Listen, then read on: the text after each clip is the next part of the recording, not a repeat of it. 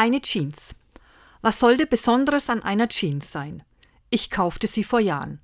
Alles passte, der Schnitt, die Länge und ich gefiel mir besonders gut. Doch leider, nach kurzer Zeit fing der Stoff an zu reißen. Jetzt könnte man meinen, das gehörte so. Nein, ich mag keine Hosen, die mehr Löcher als Stoff haben.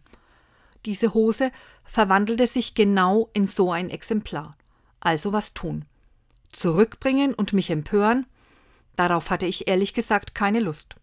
Und so fragte ich meine Mutter, ob sie mir die Löcher mit Ersatzstoff reparieren könnte.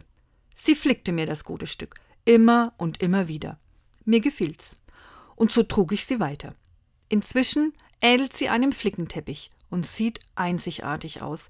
Sie ist heute stabiler und stärker als beim Einkauf. Und manchmal erinnert sie mich an mein Leben. Die meisten Verletzungen, Wunden und Kränkungen konnte ich pflegen und heilen. Ich bin mit allen meinen Erfahrungen, meinen Wunden, stabiler und stärker geworden, so wie diese Hose.